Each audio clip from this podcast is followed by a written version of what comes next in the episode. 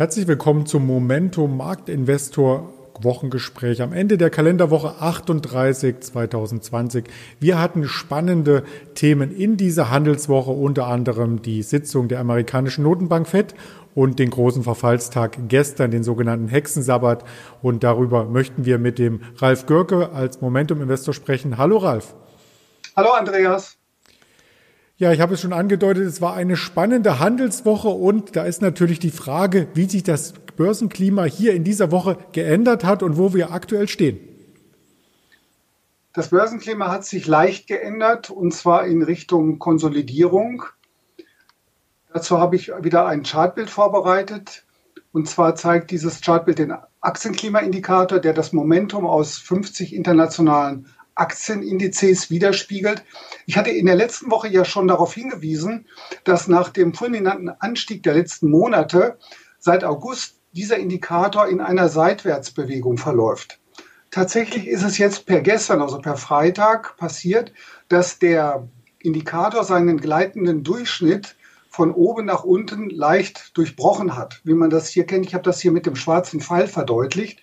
Und wenn wir eine solche äh, Konstellation haben, dass also der Indikator zwar über seinem Schwellenwert, das ist hier die 1,0 und auch dein gleitender Durchschnitt über diesem Schwellenwert liegt, aber der Indikator unter den gleitenden Durchschnitt fällt, dann befinden wir uns in, der, in einer allgemeinen Konsolidierungsphase.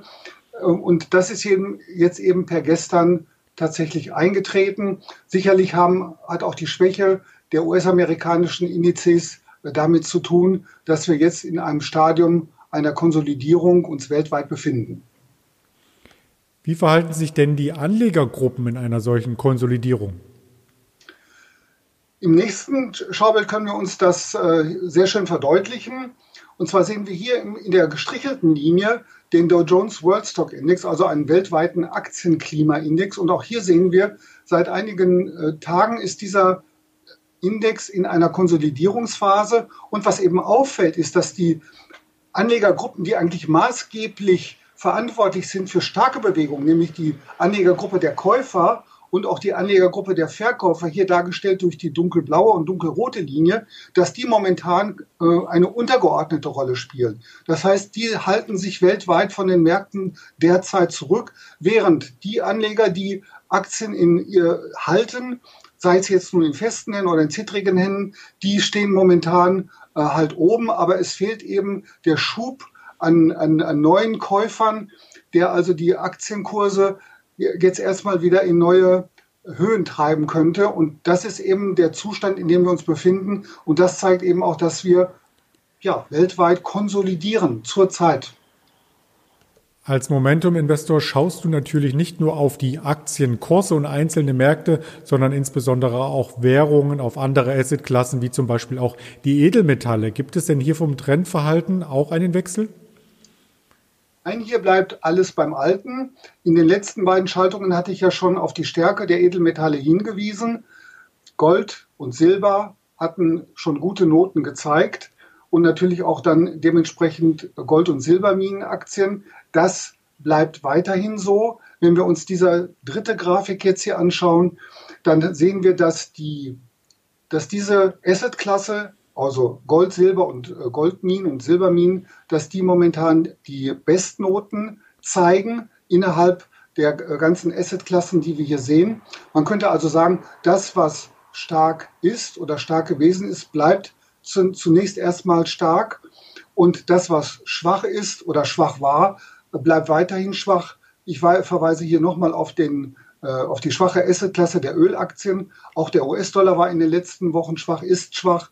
Aber was wir eben auch sehen, wenn wir mal jetzt in den linken Bereich schauen, auf die ähm, US-amerikanischen Indizes, dann sehen wir, dass auch diese Indizes jetzt nicht mehr äh, die Bestnoten haben, sondern nur noch bei einem befriedigenden Minus liegen. Und äh, von daher sehen wir jetzt äh, auch hier eine entsprechende Wirkung der, der Konsolidierung, die wir an den US-amerikanischen Börsen sehen. Du hast die Edelmetalle angesprochen. Das gliedert gleich die nächste Frage an, wie das Ganze denn mit den Goldminien aussieht. Denn das hast du uns auch ja einmal aufbereitet gehabt und da wäre es toll, ein Update zu erhalten. Ja, äh, das, genau dieses Update sehen wir jetzt in Grafik Nummer 4.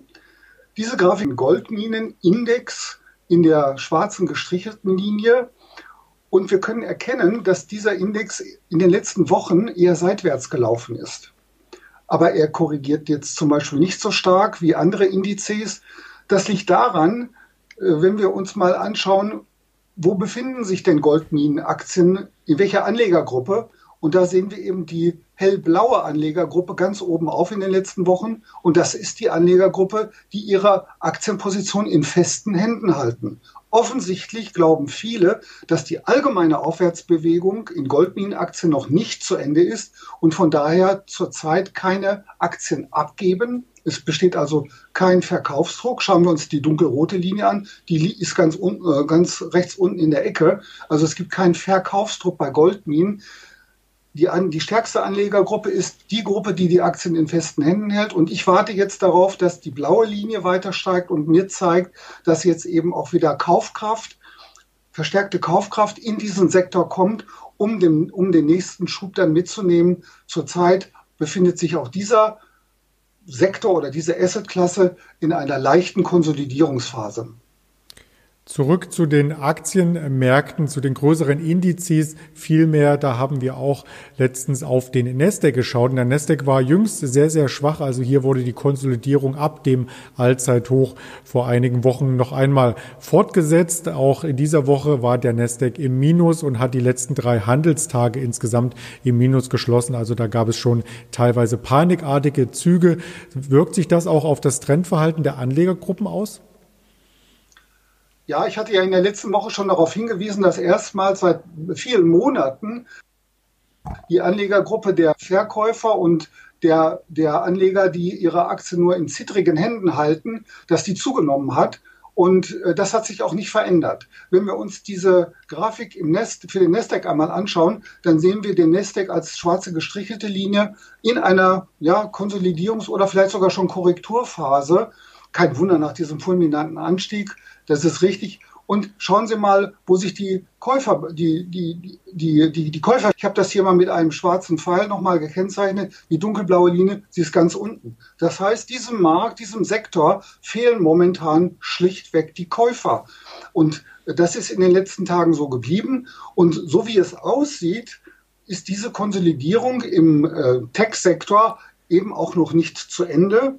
Und von daher müssen wir uns ähm, vielleicht äh, damit Abvektorrotation bekommen, raus aus Tech-Werten. Das heißt, es sind einfach mal Gewinnmitnahmen, was nach einem solchen Anstieg auch vollkommen normal ist. Wie lange diese Phase jetzt nun andauern wird, kann ich jetzt auch nicht sagen, aber momentan ist es so.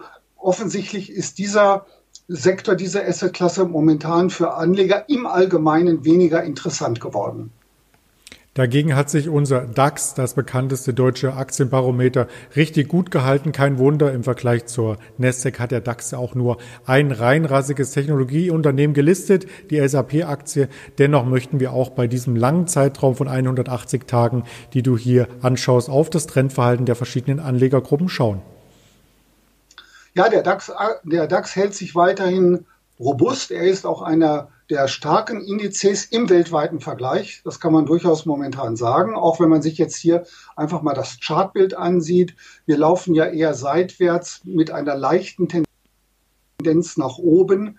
Und wir sehen, dass der DAX weiterhin, und ich hatte es in der letzten Schalte ja auch gesagt, er hat Rückenwind. Er bekommt Anlegergruppen, denn die richtigen Anlegergruppen für eher weiter steigende Kurse liegen momentan oben und das ist eben die dunkelblaue Linie, das ist die Käuferschicht und diejenigen, die ihre Aktien in festen Händen haben. Das sind die beiden Linien, die oben liegen, während die Verkäufer, die rote Linie, weiterhin keine, äh, keine Rolle spielt. Das heißt, hier äh, gibt es keinen Verkaufsdruck im DAX zurzeit und solange das so bleibt, wie es, hier, wie es jetzt per einschließlich gestern ist, können wir zufrieden sein und Vielleicht sehen wir ja noch eher weiter steigende Kurse, aber das hängt natürlich auch vom, von der allgemeinen Verfassung der Entwicklung in den weltweiten Märkten ab.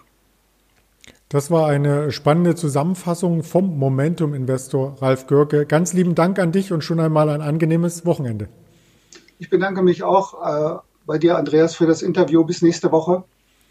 Ja, wir werden gerne nächste Woche das Ganze updaten und vielleicht auch andere spannende Sektoren hinzuziehen und dort das Momentum untersuchen. Wenn Sie Interesse haben, den Momentum Investor einmal als Gratisprobe zu beziehen, so folgen Sie dem Link, der unter dem Video hier gepostet wird. Und damit wünschen wir von Traders Media GmbH und die LS Exchange hier in Kooperation Ihnen ein angenehmes Restwochenende und einen tollen Start in die neue Börsenwoche.